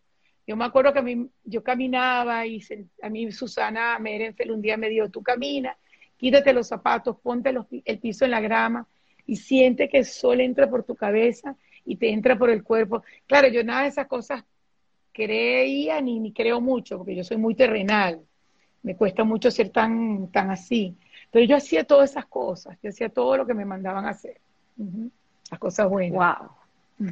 Además que eh, cabe mencionar un episodio porque Aileen, tu hija, eh, estaba por dar a luz en el 2005 de tu nieta. Ella, sabes que nosotros, nosotros no tenemos la costumbre, lo es que era así, error. Hoy digo que es error pero nosotros no teníamos la costumbre por mi abuelo, mi suegro ni hablar. Mi suegro no existe que yo hubiera podido ponerle un hijo mío como mi suegra, si mi suegra estaba viva, o mi suegro, porque para ellos era que los iba a matar. Para mi abuelo, el papá de mi mamá, también, si yo le ponía un hijo mío Abraham como él, que era tan bello, y el nombre es bellísimo, él era que lo íbamos a matar. cambio, los sefaradín, tienen, mi papá sí, sí era más esa costumbre. Entonces se rompió un poco ya con, con, con, mi influencia con los sefaradí, con la familia de, Clara, mi amiga, era es casi una tradición que los hijos se llaman como los abuelos, es casi no es una tradición. Yo tan estricta tampoco. No. Entonces, claro, cuando Eileen queda embarazada, está casada con Roberto, que él sí tiene esa costumbre, y yo estaba en el peor momento de mi enfermedad. Yo me enfermé en el 2004 y Talmita, mi nieta, Dios la cuide, nació en agosto del 2005, o sea, apenas un año. Y ella empezó que si le pongo talma, que si no le... Y luego mi vida, como a mí no me gusta influenciar en los nombres, porque tampoco me gusta que me lo impongan. Si tú lo quieres hacer, excelente, pero que me lo impongan, no me gusta. Entonces yo, no, no, tranquila, tú no te preocupes, yo no tengo esa costumbre, no hay ningún problema. Y cuando tú cuando tengas tu bebé y, y tú veas a la niña y tú le veas la cara, Dios te va a iluminar porque los nombres son muy importantes en nuestra religión y el nombre determina la vida de esa persona. Y Dios ilumina a los padres para decirles en qué momento, qué nombre le van a poner. Y yo, a mí esa, esa, esa historia a mí me gusta, porque a mí una vez me la contaron, a mí me gustó y la, la tomé para, como mía también. Y entonces estábamos en su parto, claro que yo entré, ella le tocó hacer cesárea, Isra, que es mi otro hermano de la vida, hermano de Milton, enfrente, era su parte, Milton enfrente con las manos así. Yo pensaba que estaba rezando, pero es que tenía los guantes y estaba así para que no se contaminen. Wow. Isra del lado izquierdo, haciendo la cesárea y yo parada atrás con Roberto. Yo le había prometido a Roberto que yo no iba a interrumpir su momento de emoción de tener ser padre. Yo no quiero ser pesada. Y, y la niña sale, yo estoy así, sabíamos que era hembra, y ella voltea la cara para atrás, yo estoy así, ella se mira para atrás y me dice, mami, tú me dijiste a mí que cuando yo viera a la niña yo iba a saber qué nombre le íbamos a Roberto y yo íbamos a saber qué nombre le íbamos a poner. Yo la quiero llamar Talma. Yo, o sea, yo te dije, tengo que controlarme porque van a creer que me desmayé por la cesárea. Yo no me iba a desmayar por la cesárea, yo, pero yo me contuve porque fue un momento para mí, o sea, que qué, clase de, de, noticia y qué bello y qué momento, porque fue un momento como muy, no sé, estábamos los que teníamos que estar ahí, ¿no? Fue una belleza, la verdad fue un momento bello y esa niña es un tesoro. Después tuve, tengo a Milton Grusca también, porque Eitan, mi hijo me dijo, mami, yo quisiera. Ya se rompió el molde. Y Milton es súper así, Eitan tan bello, porque Eitan me dijo, mami, Andrea y yo queremos que nuestro segundo hijo se llame Milton, porque a papi lo quiere tanta gente y es tanta gente que lo conoce, que yo estoy segura que mi hijo, que se va a llamar Milton Grushka, va a recibir tantas cosas lindas cuando él sea grande y le digan, tú eres el nieto de Milton Grushka y va a escuchar tantas cosas de su abuelo que yo quisiera que mi hijo tenga esa bendición. ¿Tú crees que a papi le moleste? Le digo, no, para nada, pero no se lo digamos. Se lo dice el día del Brit. Y fue un Brit tan igual de hermoso. Él preparó un discurso, Milton no tenía ni idea. Y en ese momento, cuando él le dice el nombre, el rabino Brenner lo dijo en hebreo, Mele, y, y, Milton me decía a mí, no, que no le pongan Milton, que no sé qué. Yo, Milton, no sea gafo. Si te pones así, no lo van a llamar.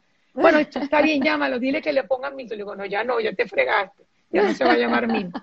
Y entonces él estaba seguro que no era Milton. Y cuando él dice Meles, Milton me dice Meles, bueno, Meles en hebreo, ok.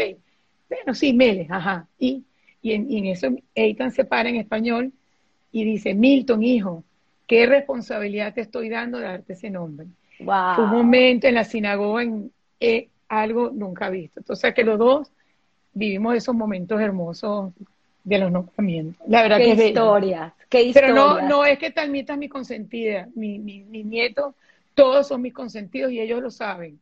A todos los, y Milton también, a todos los amamos por igual.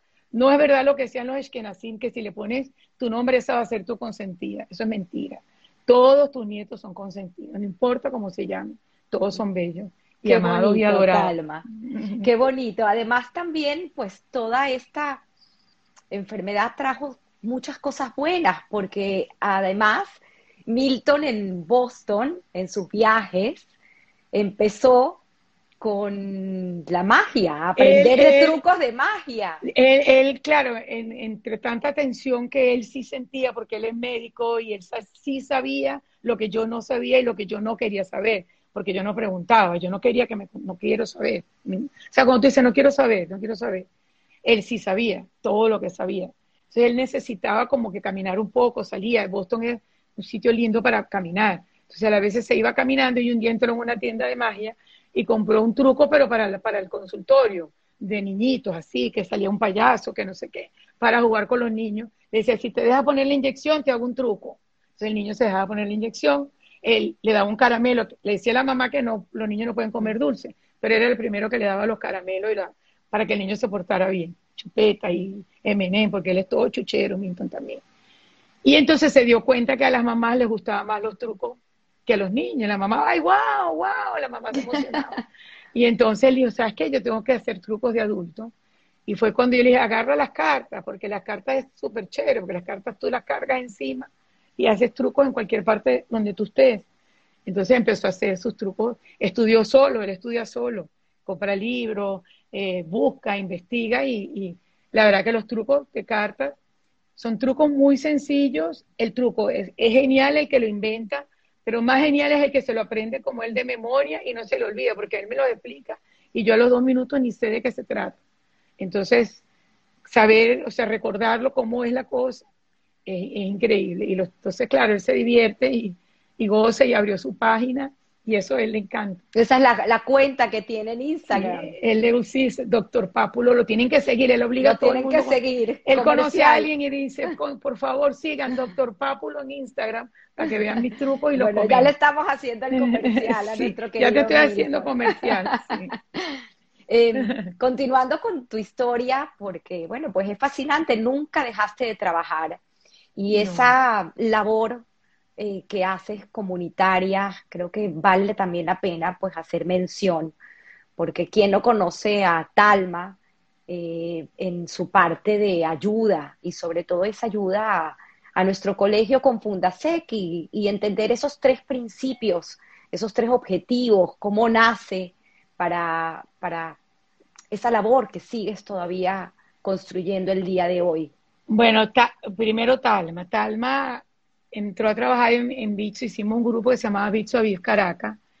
Yo estaba recién dada a luz de Aileen, o sea, Aileen nació en mayo, y nuestro primer evento lo hicimos en, en junio para el Día del Padre, el tercer domingo de, o sea, que yo diría tres semanas de, de, haber dado a luz. Y teníamos un grupo hermosísimo. Fanny, mi hermana, fue la presidenta y trabajo tuvo Clara, Adriana Kisser, eh, Silvia Peloy. Bueno, si me pongo a nombrar, a Leli Plitman, Leonora Belli, éramos un grupo hermosísimo todas, ¿no? Disculpen las que no nombro, pero éramos muchísimas. Y hicimos esa actividad el Día del Padre y empezamos con ENA, con la señora Clara Schlima, que al principio, que era la presidenta en ese momento, que nos apoyó, Bicho nos daba, nos apoyaba para crear el grupo. Mi mamá fue una mujer bicho toda la vida, así que nosotros vimos bicho en, en nuestra casa, Fanny y yo. Fanny llegó a altos cargos en bicho, llegó ya ya era amiga de, la, de allá de Israel, de todo el mundo, Fanny escaló políticamente, ¿no? Nosotras éramos sus caballitos de batalla. Y con Bicho empezamos a darnos cuenta también con la señora Schliebach y después con la señora Ena Rothko, que el colegio estaba, o sea, el colegio necesitaba algo, o sea, Israel también y Venezuela también, porque Bicho hacía muchas cosas por Venezuela.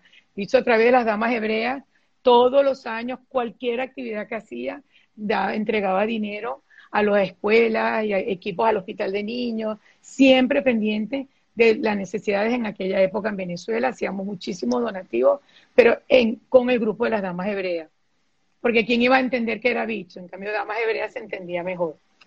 Y, y eso me fue llevando a mí al colegio. Ya en el año 98, Carlos Hausman, al cual yo creo que el sistema educativo comunitario le debe mucho. Él se hizo presidente en aquella época, el colegio se manejaba como un comité de finanzas, que eran puros muchachos voluntarios, pero la unión y la asociación eran los que tomaban, manejaban el presupuesto, pagaban los niños becados y pagaban todo, la computadora, la pintura. La unión y la asociación tenían que mantener esa, esa estructura. Hebraica ya se había un poco independizado. Yo, yo cuento que es como los hijos. Cuando son chiquitos, uno los va manteniendo, los va ayudando y llegan los hijos, crecen y ya los hijos deben tomar sus propias responsabilidades. Hebraico se independiza también de la unión y la asociación, bajo los lineamientos de la unión y la asociación, siempre, o sea, bajo, bajo su lineamiento. Pero Hebraica empieza a decir, mira, nosotros vamos a empezar a decidir qué hacer y cómo hacerlo. Si hacemos un gimnasio, si hacemos una pista de trote, si hacemos un pozo de agua, si hacemos no sé. Y el colegio, con Carlos Hausman, Carlos dice, este colegio es una empresa, vamos a convertir al colegio en una empresa. Para eso necesitamos tener una fundación que, que trabaje para, para el colegio. Antes era con Bitso. Yo me acuerdo, siempre lo cuento, que yo llamé al señor Gilo un día y le pedí plata para Bitso y le expliqué que era para el colegio. Entonces el mío Talma, estás muy enredada. O sea, si es para el colegio, tú tienes que formar una fundación que ayude a los colegios y no mezclar una cosa con la otra. Y claro, eso se quedó así dando vueltas en, en mi cabeza cuando llega Carlos Hausman y dice, mira, vamos a crear una fundación para ayudar porque nuestro colegio, un colegio privado, pero para las personas que no son de la comunidad, los muchachos que no tienen posibilidades económicas, también estudian en ese colegio. O sea, el que no pueda pagar el colegio no es razón por el cual no, no entran. Pueden entrar cualquier muchacho judío que pertenece a la comunidad judía venezolana, puede estudiar en ese colegio y es un colegio que trata de que todos los niños se vistan iguales trata de que no exista diferencia entre uno y otro para que todos, todos son iguales. Y todos van a brillar por igual y todos después brillan, que es lo más lindo. Y todos se hacen amigos y la verdad que es lindo. Esa, no sé cómo ese colegio lo logró, pero lo logra. Y entonces empezamos con Carlos a, a crear esa fundación en el año 1998 en marzo, en casa de Marian y Judy Mosco. Marian era parte de, esa junta directiva y se, formó la fundación. Fundacé que empezó a trabajar hoy en día, Fundacé que yo creo que es el brazo izquierdo del colegio, siempre apoyados por la unión y por la asociación. Nosotros toda la vida, unión y asociación son papá y mamá, y ellos son, que somos nosotros mismos otra vez, porque es la comunidad somos nosotros mismos en, en sus instituciones. Es una comunidad que trabaja bien organizada. Ojalá toda la vida se quede así. Ojalá siempre seamos así, unidos, unión, asociación, dentro de, un marco de todas estas instituciones que ya tienen un poquito de independencia. Pero ellos siguen manejando los muchachos becados, eh, dan muchísimo apoyo. Sabemos que tenemos un apoyo en esas dos comunidades siempre. Fundaseca hace un trabajo muy, importante. Se, se, fijó una meta de eh, tres lineamientos, mejoramiento profesional, mejoramiento de infraestructura y mejoramiento de informática para lograr una excelencia educativa. Ese es casi nuestro eslogan siempre y en eso hemos luchado todos estos años.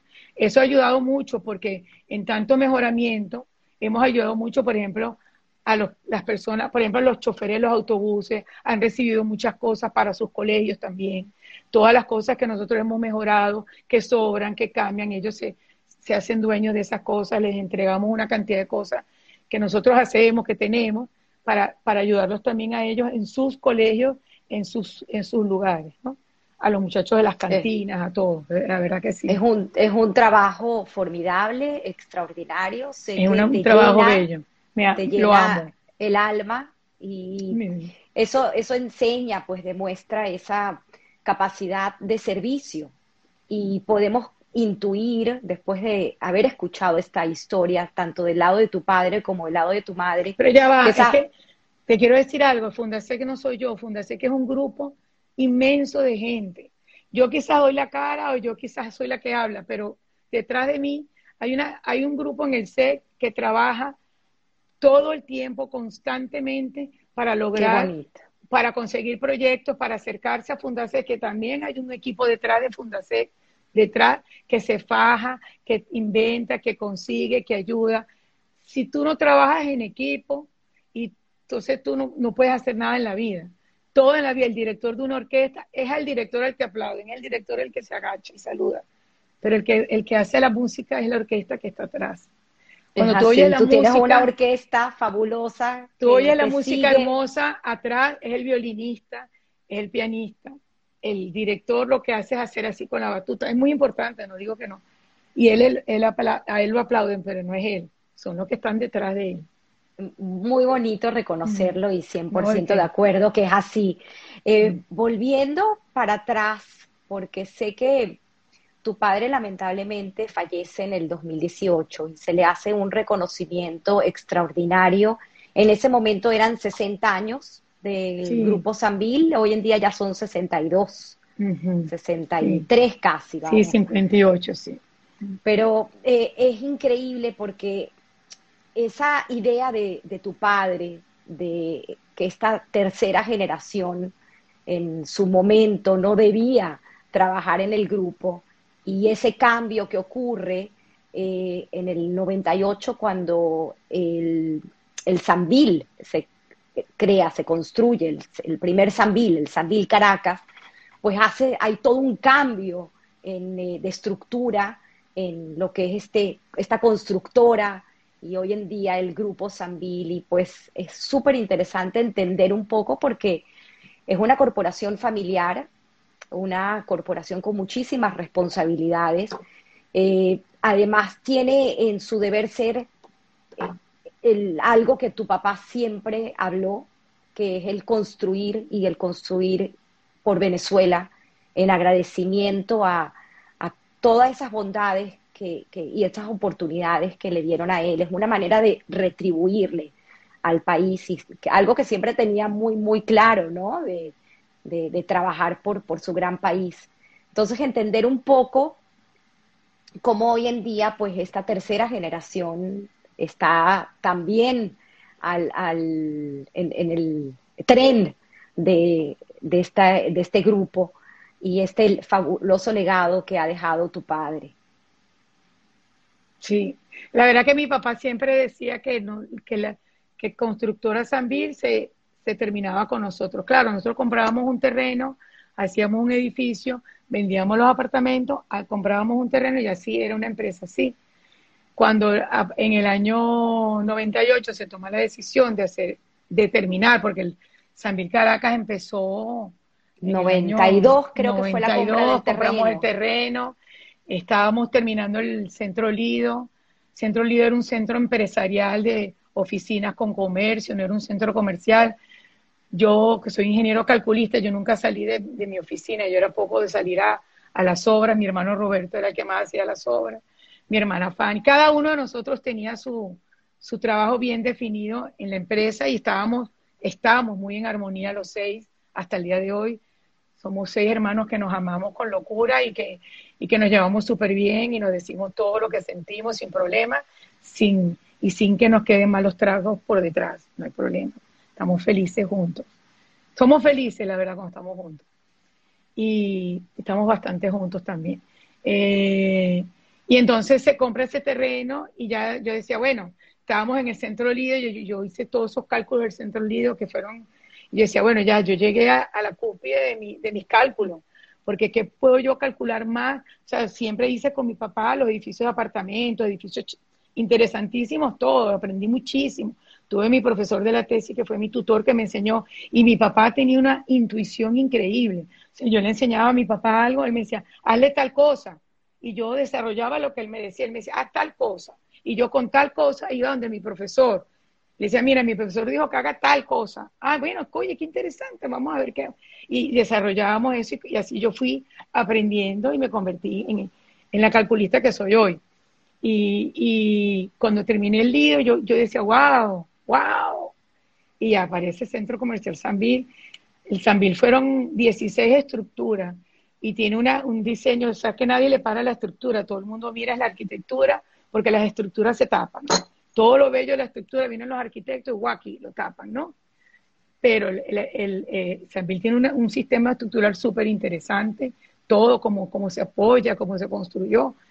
Yo estuve casi cinco años calculándolo. Mi papá me echaba broma porque es que a mí no me daba tiempo entre los edificios más el Sanvil, que me llevaba tanto. Yo distribuía en la mañana los edificios y en la tarde tenía que correr con los niños y hacer y ver cómo terminaba para que los planos llegaran calientes casi que a la obra. Me echaban broma porque el maestro me decía, los planos, los planos, ya va, ya va, y corrían los planos.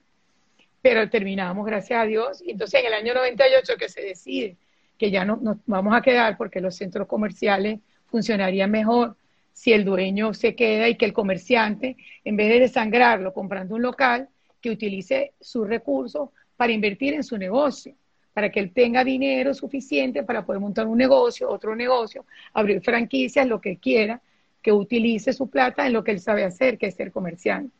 Y entonces eh, nos quedamos con ese centro comercial y creo, creo que en ese momento, sin nosotros darnos cuenta, la empresa dio un vuelco, ¿no? De ser una constructora Sanvil, empezamos a ser una casi que administradora Sanvil porque empezamos a administrar inmuebles. Entonces eso fue todo un cambio para nosotros. En eso empiezan a trabajar los nietos, entró el hijo de Fanny, Daniel, que es el nieto mayor de de mi hermana, entró a trabajar Leonardo, mi hijo, que mi hijo mayor estaba estudiando afuera, entra a trabajar Aileen, mi hija, y mi papá siempre había dicho que los nietos no van a entrar. Y a él le daba tanta alegría, pero tanta alegría ver a esos niños en la oficina, que yo creo que él más nunca repitió eso. Él eso, y hasta un día me vino a decir a mí, mira, Talma, ya ahorita cuando vengas a la oficina, si no te me puedes saludar, no pasa nada. Yo siempre llegaba y le iba a saludar. Mm. Hola papi, no sé qué es. Todos los días teníamos que saludarlo, todos.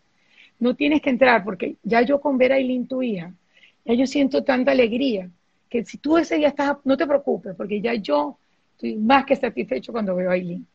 Entonces, él empezó porque todos ellos, oh papá, oh papá, todos se le metían en su oficina y él realmente, él disfrutó muchísimo, muchísimo el trabajo con sus nietos. Yo pienso más que con nosotros, porque con nosotros él era más joven, él trabajaba con nosotros, él estaba más nervioso todavía. Ya esta etapa él ya sentía que nosotros teníamos la responsabilidad y que su responsabilidad era controlarnos a nosotros, que no hagamos lo que era, y disfrutar a sus nietos, que ya eran más chiquitos, que lo besaban, que lo abrazaban.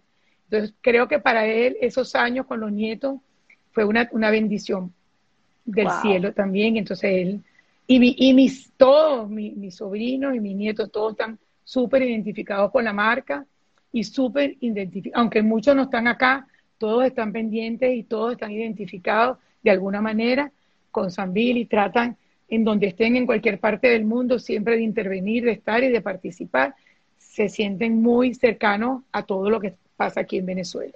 Y una familia, una familia extendida, porque sé que muchos empezaron desde muy jóvenes trabajando con ustedes en el grupo y hoy en día pues ya son hasta abuelos y han hecho muchos muchos se fueron a estudiar a trabajar en otros lugares para tomar un poco de experiencia y regresan a, y, regresan a, trabajar en San Vilo muchos también. Y ellos siempre están todos son 24 nietos que tiene mi papá y mi mamá y todos también tienen su grupo y todos muy muy identificados con todo lo que pasa en Venezuela. Se siente muy venezolano, la verdad. Qué bonito, qué bonito y qué bonito toda esta labor que también ha, dejado el grupo Zambili que sigue construyendo por este gran país. Es de verdad eh, hermoso eh, e invito a todos a escuchar el bello discurso, el voiceover que hizo tu mamá eh, en honor a esos 60 años. De verdad que son palabras muy lindas y muy sentidas de una gran mujer a quien pues todos queremos y le mandamos un enorme beso. Creo que hemos abarcado pues eh, todos estos principios y valores que han sido inculcados en casa y que al final hacen las personas que somos y hacen la persona que eres y esa, esa gran actitud que tienes ante la vida y esa gran admiración, respeto y cariño que te tienen tanta gente que te conoce. Esa vocación de servicio, y me encantaría que menciones un poco ese agradecimiento, porque creo que al final agradecer es algo tan, tan importante. Y cuando tú no tienes, eh, en inglés se dice nada que, que, nothing to regret, que al final es parte de lo que ha hecho la vida de ustedes y la vida de tu madre que tienes al lado, a quien sigue al lado tuyo eh, hoy eh, trabajando todavía trabajando por este gran país, lo más importante que tiene, por su familia. Y otra anécdota que también quisiera que cuentes, que me pareció muy linda, es el amor, el gran amor que se tenían Marianne, la hermana de tu mamá, y, y, Salomón, y cómo coincidencialmente en el calendario hebreo se fueron el mismo día, con un año uno o dos años, un año después. Eh, bueno, es que sí, sí que es raro que, que, que tu esposo quiera tanto a, a, la hermana de su esposa, pero mi papá, mi papá se enamoró de mi mamá cuando mi mamá tenía 15 años, pero no solamente se enamoró de mi mamá, mm. mi papá se enamoró de la mamá de mi mamá, él la tomó como su mamá. Para mi papá, mi, eh, mi abuela era su mamá también, amaba a su mamá y a su papá, también adoraba a sus padres, pero consiguió otra madre en la vida. Y, mi abuela siempre había visto en mi papá eh, eh, eh, lo, que, lo, que, lo que él iba a llegar a ser. Ella siempre confió muchísimo en él. De hecho, ella le entregó a su hija con toda confianza porque él sabía, ella sabía muy bien en qué, qué, clase de hombre era mi papá. Mi abuela era una mujer muy inteligente, muy perceptiva. Yo toda la vida he recibido de gente que conoció a mi abuela, que ya lamentablemente no están, pero como ella murió tan joven, tanta gente que siempre, ay, Nulca, siempre nos habló tan lindo de, nuestra, de mi abuela. Mi tía Mariane también fue otro amor de mi papá. Mi papá, eran tan diferentes ellos dos, pero sin embargo se querían tanto, eran como dos, unos hermanos. Y además la relación entre mi mamá y mi tía, yo, yo pienso que ellos eran una sola alma, eran dos. Mi mamá cuando estaba con mi tía era la felicidad máxima, ¿no? Eh, de hecho, mis primas, Tony, Lana y Bernardo, son como mis hermanas. O sea, yo, aunque yo no lo veo nunca o cuando las veo, porque ellas ya no viven conmigo, vivimos toda la vida juntas en la misma casa, jugamos toda la vida juntas, yo las veo y para mí son mis, y mis hermanos también. Las ven a ellas como sus propios hermanos por la relación tan linda que tuvieron nuestros padres, mi tía María y mi tío Simón, con mi mamá y, mi tía. Mi tía fue una persona que influyó mucho en nosotros también, nos cuidó muchísimo siempre cuando mis padres no estaban, ella siempre estaba y siempre estuvo muy, muy, muy pendiente de nosotros de, y nos trataba con muchísimo cariño, siempre con esa. Una mujer muy estricta, al, al, contrario de mi mamá, que era tan relajada, tanto, ella, ella sentía que tenía que ser como más estricta, porque ella veía que su hermanita era muy tremenda y ella sentía que ella necesitaba poner como más orden en nosotros. Pero nosotros todos la quisimos muchísimo, muchísimo, y a mi tío Simón también muchísimo. Eran, y la relación de ellas, una, siempre pensamos, ellas juntas crearon el espacio Ana Frank, mi mamá ahora y la Ana que tomó la rienda del, del espacio Ana Frank, mi mamá no se separa, siempre está pendiente de su espacio Ana Frank, que es muy interesante, sobre todo para Venezuela, porque el espacio Ana Frank va, va justo dirigido a las personas no judías, a las personas que no, que, hay muchas cosas que ni saben, que ni entienden, ¿no? Entonces hace un trabajo muy importante en este país, ahora está haciendo también en Miami porque Ilana está allá, y es interesante porque hace cineforos, discusiones, invita a, gente importante y se discuten de temas súper interesantes. y escucha es formidable, gente formidable. La labor de espacio. Tú sabes, porque tú, tú, tú sabes de qué se trata es fabuloso. Y además esa coincidencia, pues, eh, cómo los unió hasta inclusive para el día que son recordados ambos. Sí, eh, señor. es impresionante. Sí, es una cosa increíble que el año judío que falleció mi tía, un año después justo, fallece mi papá. Es una cosa, eh, una coincidencia. Bueno, Bernardo y mis hermanos se tendrán que ver en la sinagoga siempre, todos los años para recordarlos. Y amén, bueno, ahí quizás eso también es algo que tenían que estar juntos, no sé. Creo que podemos ligar el tema del agradecimiento, porque sé que es algo muy importante en ti, en tu familia, con el consejo que pudieses darle a la juventud que nos oye, porque sorprendentemente, te lo comentaba el otro día, muchos jóvenes, además de, gente de nuestra edad, eh, nos acompañan en estas historias que contar y pienso que eso nos permite entender la importancia de rescatar nuestra historia, de entenderla y de saber honrarla. Entonces... Bueno, yo primero siempre he dicho que uno en la vida, primero, tiene que tener la bendición de poder dar. O sea, no, yo no estoy hablando de dar dinero. Tú puedes dar amor. tú puedes dar compañía, tú puedes dar conocimiento, tú puedes dar trabajo, tú puedes ser voluntario de lo que tú quieras y ayudar.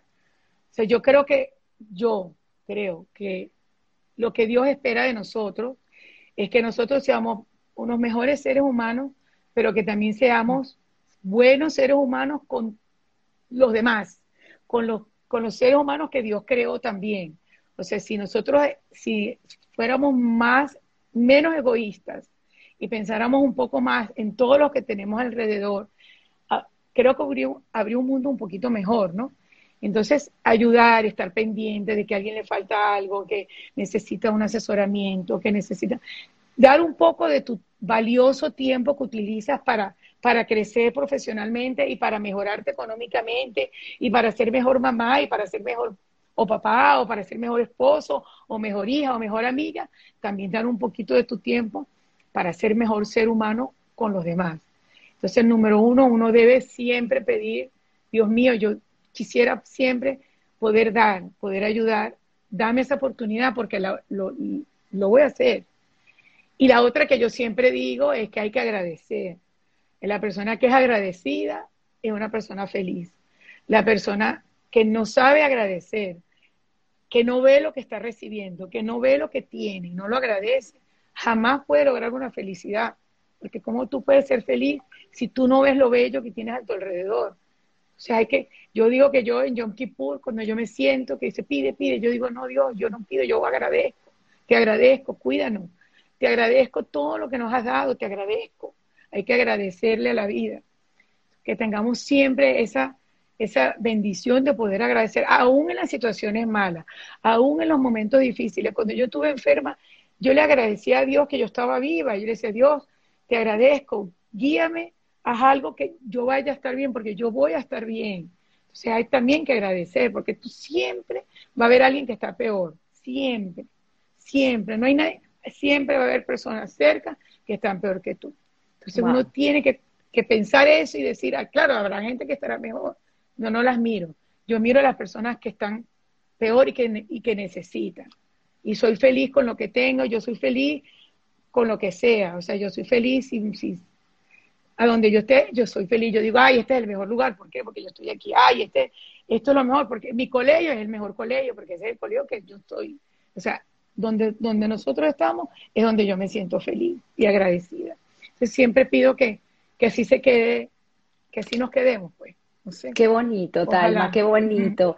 Eh, Guy Ross siempre lo traigo en mis programas, es alguien a quien yo admiro muchísimo y me tomé prestada una pregunta que él realiza al final de sus podcasts acerca de la suerte o el trabajo.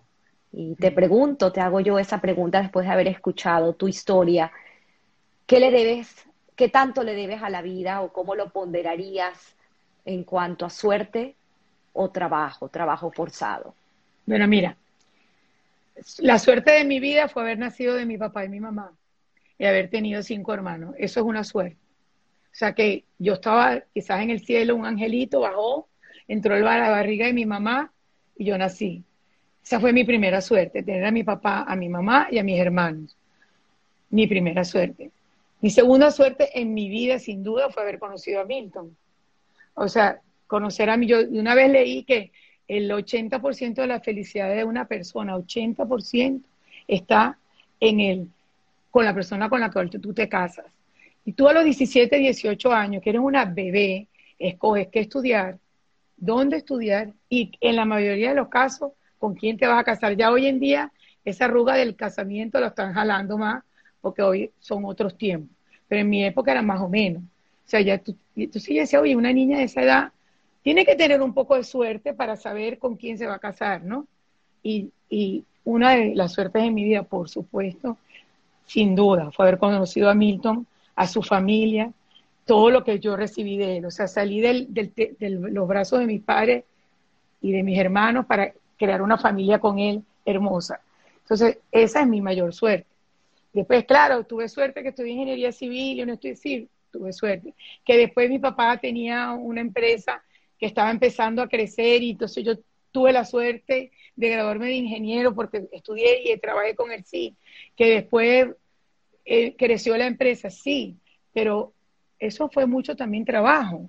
Entonces, eso también fue mucho. Si yo me hubiera quedado, mi papá o nosotros seis hermanos, nos hubiéramos quedado sentados en la silla, mm. esperando que llegue la maná del cielo, ni qué suerte, no sé qué, no sé, que hubiera jugado el loto y me lo hubiera ganado. Y hubiera sido gravísimo porque hubiéramos desperdiciado, botado esa plata.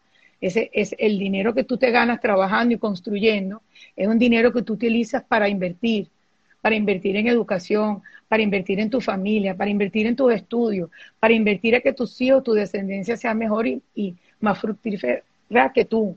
Entonces, es suerte, no sé si algo de suerte hay, pero sin trabajo, sin esfuerzo, sin creer en ti misma, sin confiar en los demás, o sea, hay gente que sí, de repente tendrá la suerte, pero es difícil. Creo que, creo que es mucho parte de uno y de ser positivo y de creer y de confiar y de decir yo puedo, yo puedo, yo puedo, lo voy a lograr. A veces no todo te sale bien, también algo que te sale mal te sirve de experiencia, no todo salió bien. Cosas que tú dices que hiciste, oye, esto me salió mal, bueno, es una experiencia. Sea, quizás mi enfermedad me tocó hacerla a mí para que existiera algún cambio que no lo sé en la vida de mí, mía, de mi esposo, de mis hijos, de mis hermanos, que algo pasara, porque si no, algo malo, no sé, no lo sé. Puede ser, porque a veces te pasan cosas en la vida malas que después, por alguna razón, dice, oye, pasó por esto. Hay cosas que no, hay cosas que nunca tienen explicación. O sea, el holocausto para mí no tiene explicación. Que hayan muerto las personas, eso yo no, no le veo sentido, ni le veo razón, ni nunca se la voy a ver, ni que Dios baje a la tierra y me lo explique, no lo voy a poder entender. Ahí, perder un hijo yo no le veo explicación, no le veo eh, cómo superar esas cosas tan horribles.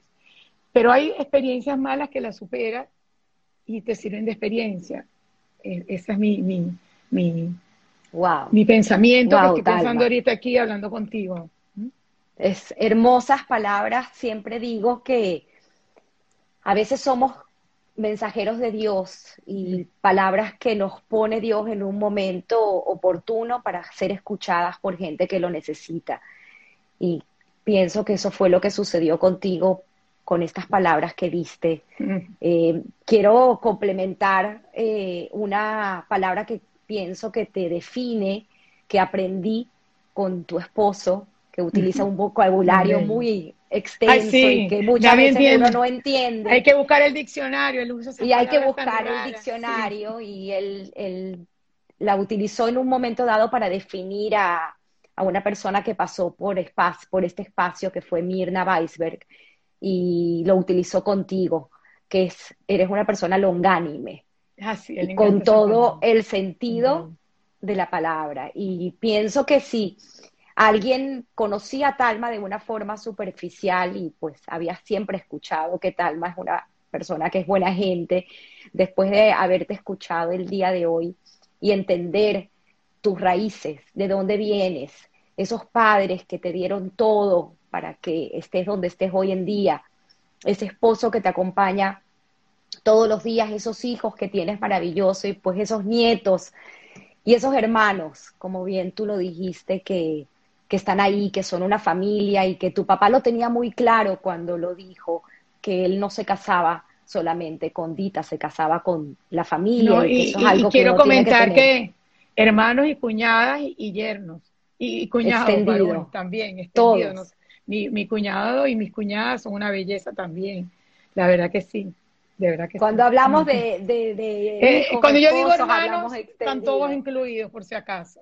Qué bonito igual que con mis hijos yo hablo de mis hijos son todos. Son mis hijos y son mis hijas y son mis hijas que vinieron a la vida y mis hijos que vinieron a mi vida son mis hijos también. Ellos lo saben yo les digo mis hijos.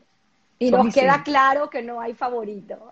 No hay favorito todos los Talma lo sabe todos son igual para mí, la verdad que es que todo, no puedes tener un favorito, es imposible, miras acá, dices, eh, miras para allá. Eh. Ahora, cuando hablo con la familia de uno, si hablo con los Fincher, tú digo, ay, no, eh, son las favoritas. Si voy a hablar con, con, con mi consuegra Silvia, ay, no, y así voy, ¿no? Con cada Qué consuegra yo le digo, ay, no, sí, pero no, la verdad que tú lo sabes muy bien que no hay, son todos iguales. Qué bonito, Talma. Bueno, aquí tienes a la gente, en un principio dijeron que tenías para tres horas de live. pero creo que es como que quitarle mucho del tiempo de domingo de convivencia familiar, así que más bien agradezco el haber tomado este tiempo hoy para compartir con nosotros tu historia. Agradezco a tu madre que la tienes al lado, me encantaría si nos puedes saludar. De verdad ahora se fue un minuto, está ahí atrás que se fue, ahora va a venir. Ahorita viene, pero mientras tanto voy a leerte voy a leerte algunos de los comentarios. Ella está escuchando, ella está escuchando. Voy a leerte algunos de los comentarios voy a leerte algunos de los comentarios porque esto, lamentablemente, como hacemos Instagram Live, luego ya se van, pero quiero que, que leas, eh, escuches eh, algunos de los comentarios de la gente. Dice Becky Watcher, prima, eres lo máximo. Agradecida de haber estado aquí, dice Raki44. Eh, Fap interiorismo, de interiorismo, gracias a Dios por ti. Eh, dice Joyce Ventolila, qué bella Talma, eres única, es un privilegio escucharte, eres el mejor, eres el mejor ejemplo con la mejor profesora. Qué bonito. Danae Grushka, tu hija, afortunados de tenerte. Mami Bella, qué orgullo. Dice Rafael Grushka, te amo, mi negra. Tan bello, Casó, a su hijo ayer, imagínate, tan bello. Muchas felicidades, felicidades. Eh, dice Diana Finchel, tú pues estuvo a lo largo de toda la entrevista eh, contigo, Victoria Benatar, eh, Diana vuelve a decir los mejores consuegros, dice Smart Architecture y tus amigos que te queremos demasiado, claro, extendido a los amigos, por supuesto. Dice Alfredo, Alfredo dice, el único live que he visto que cada vez tiene más audiencia, por supuesto, Alfredo, ¿quién no va a querer escuchar la historia de tu hermana? Dice eh, Alexander Fincheltup, siempre orgulloso de mi suegra, eres lo máximo. Eh, dice nuevamente, Talma, ejemplo a seguir de Diana, orgullosa de tenerlos a Milton y a ti y de tenerlos cerca.